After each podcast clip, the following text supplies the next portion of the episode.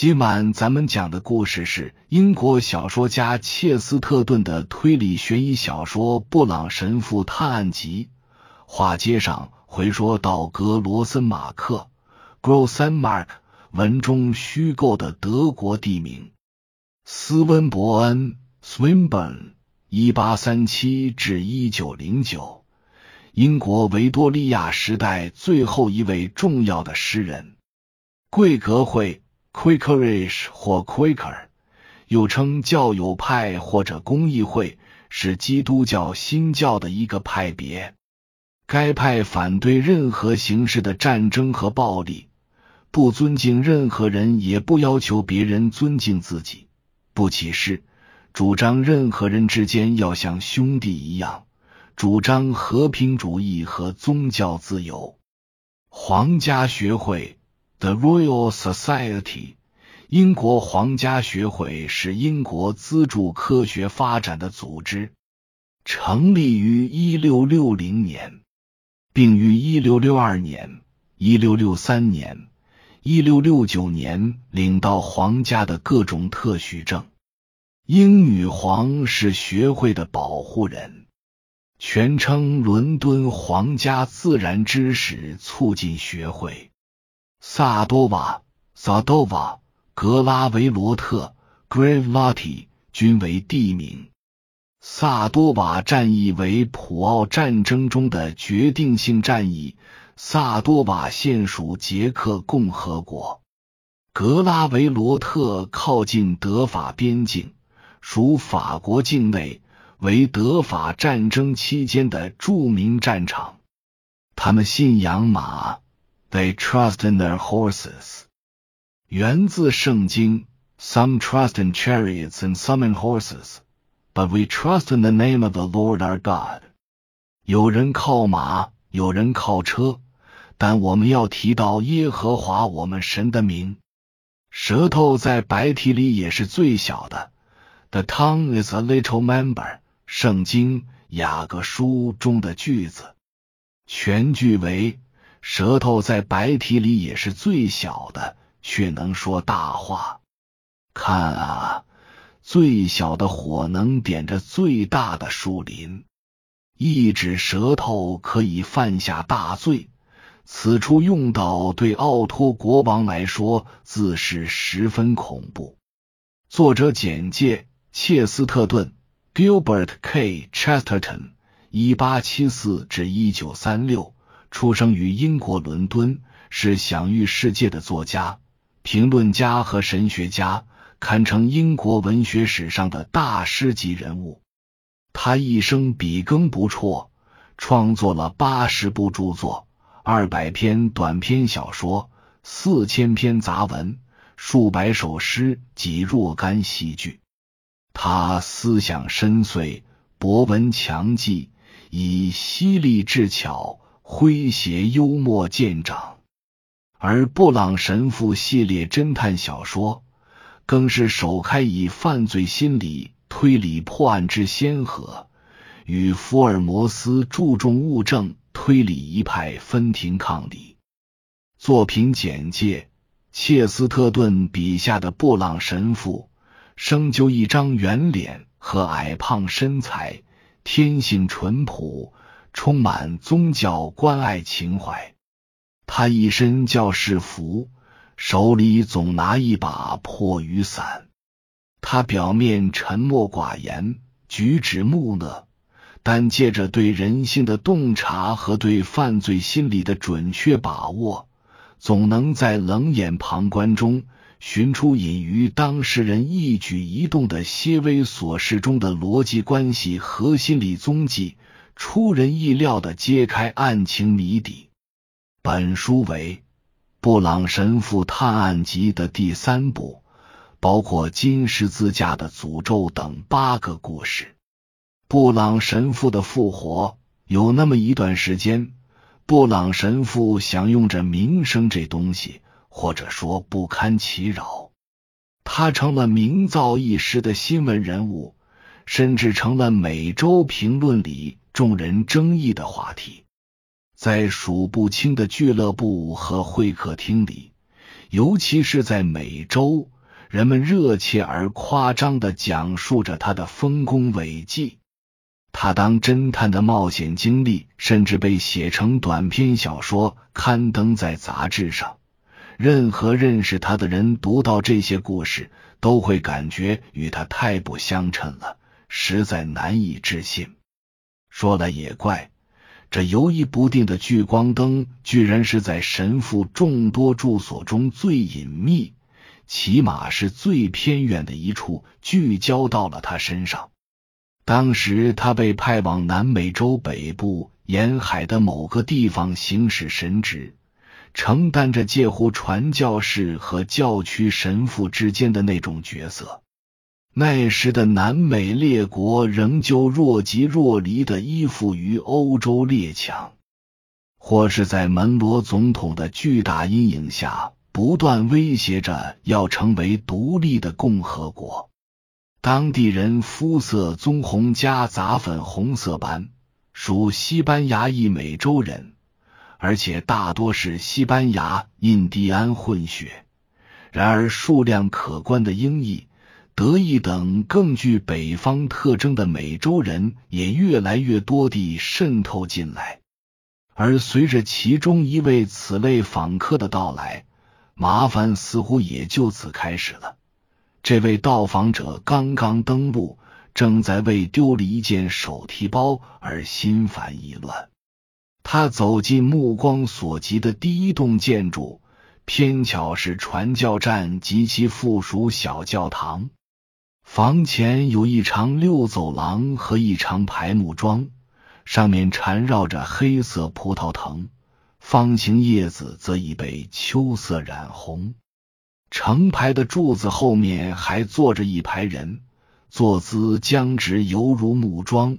色彩搭配仿若葡萄藤，他们头戴乌黑的宽边帽，眼睛一眨不眨，眼珠乌黑发亮。许多人面色暗红，就像是用大西洋彼岸森林里的暗红色木材雕刻出来的。那些人都吸着细长的黑雪茄，冒出的烟叉。不多是那一大群里面唯一在动的东西。那位到访者很可能把他们当成了本地人，虽然他们中的某些人很以自己的西班牙血统为傲，可他无意分辨西班牙后裔和印第安土人的细微差别。一旦认定这些人是土生土长的，他倒更愿意把他们从眼前轰走。他是一位记者，来自美国堪萨斯城，人精瘦，发色淡黄，长着梅瑞迪斯所谓的爱冒险的鼻子。你很容易联想到他就像食蚁兽的长鼻那样耸动着摸索找路。他姓斯奈斯，他的父母经过一番深思冥想之后，给他起名扫罗。而他觉得还是尽量把这一事实隐瞒起来为妙。当然，最后他采取了折中办法，自称保罗。不过，绝不是出于导致那位外邦人的使徒改名的相同缘故。正相反，以他对这类事的观点，用那迫害者的名字称呼他倒更贴切。他对宗教一贯是嗤之以鼻。这种态度从英格索比从伏尔泰那儿更容易学到。巧合的是，他展现给传教站和走廊前那群人的，恰恰是他的性格中不太重要的这一方面。他是个讲究效率的人，而这些人表露出的安逸和冷漠，简直到了厚颜无耻的地步，这令他怒火中烧。他连续发问之后，竟然得不到任何明确的回答，他就开始自说自话。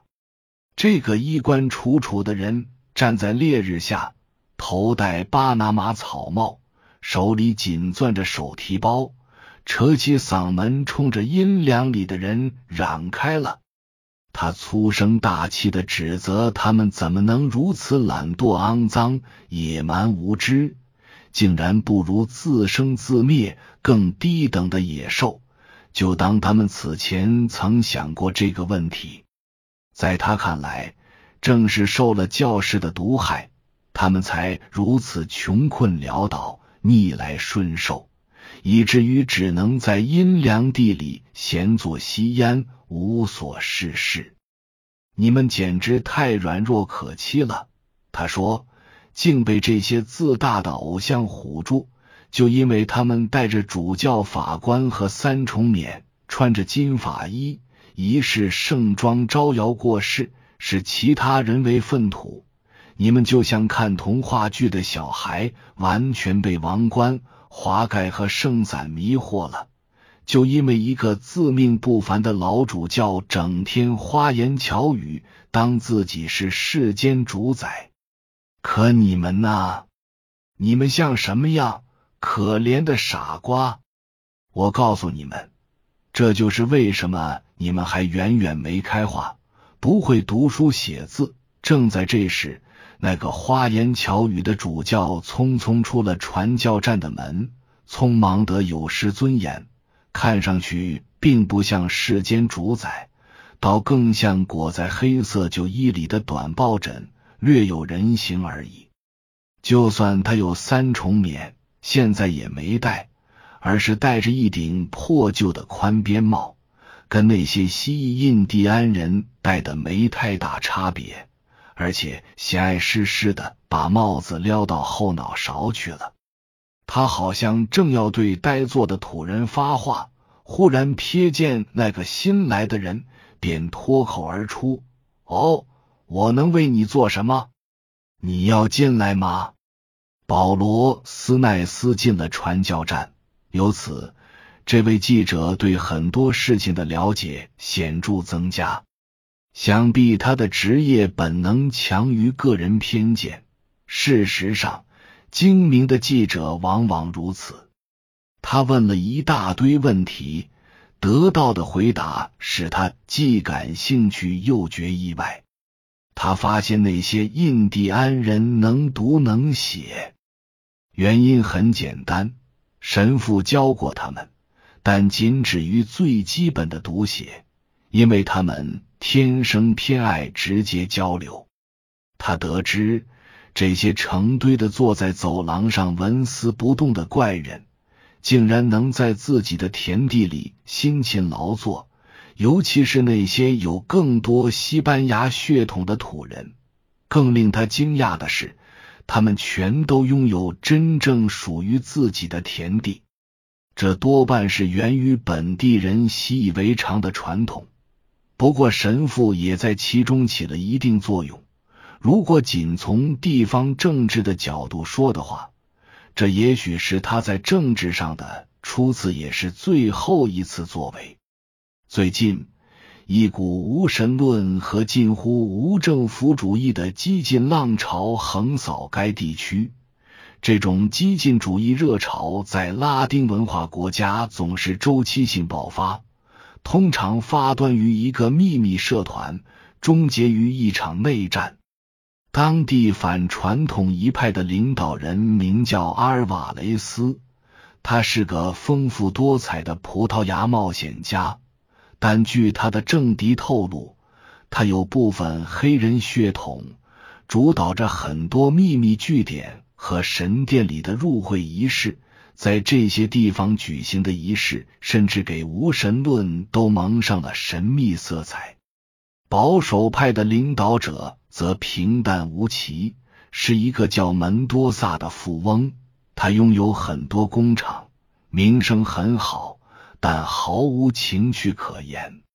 人们普遍认为，假如没有采取更得人心的政策，以保证耕者有其田，法律和秩序就完全丧失了立足之本。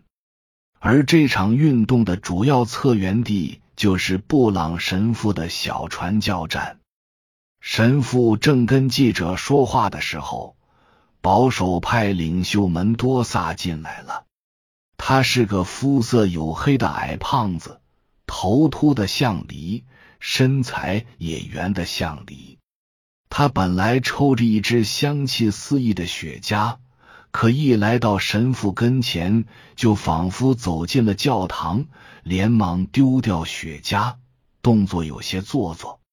他深深鞠躬，呈现出的弧度，对于如此发福的一位绅士来说，似乎不可能。他总是分外注重社交仪态，尤其在面对宗教人士的时候。他是那种比神职人员还注重教会礼仪的普通信徒，这让布朗神父颇为难堪，特别是把这种姿态带入私人生活的时候。我以为我是反教权主义的，布朗神父讪笑着说：“其实只要把事情都留给教士去做，就不会有这么严重的教权主义了。”这不是门多萨先生吗？记者又来了精神，大声说：“我想咱们见过面。你去年参加了墨西哥的贸易大会，对吧？”门多萨先生眨了眨沉重的眼皮，表示认识，然后慢悠悠的绽开笑容。我记得，在那一两个小时就做成了大买卖。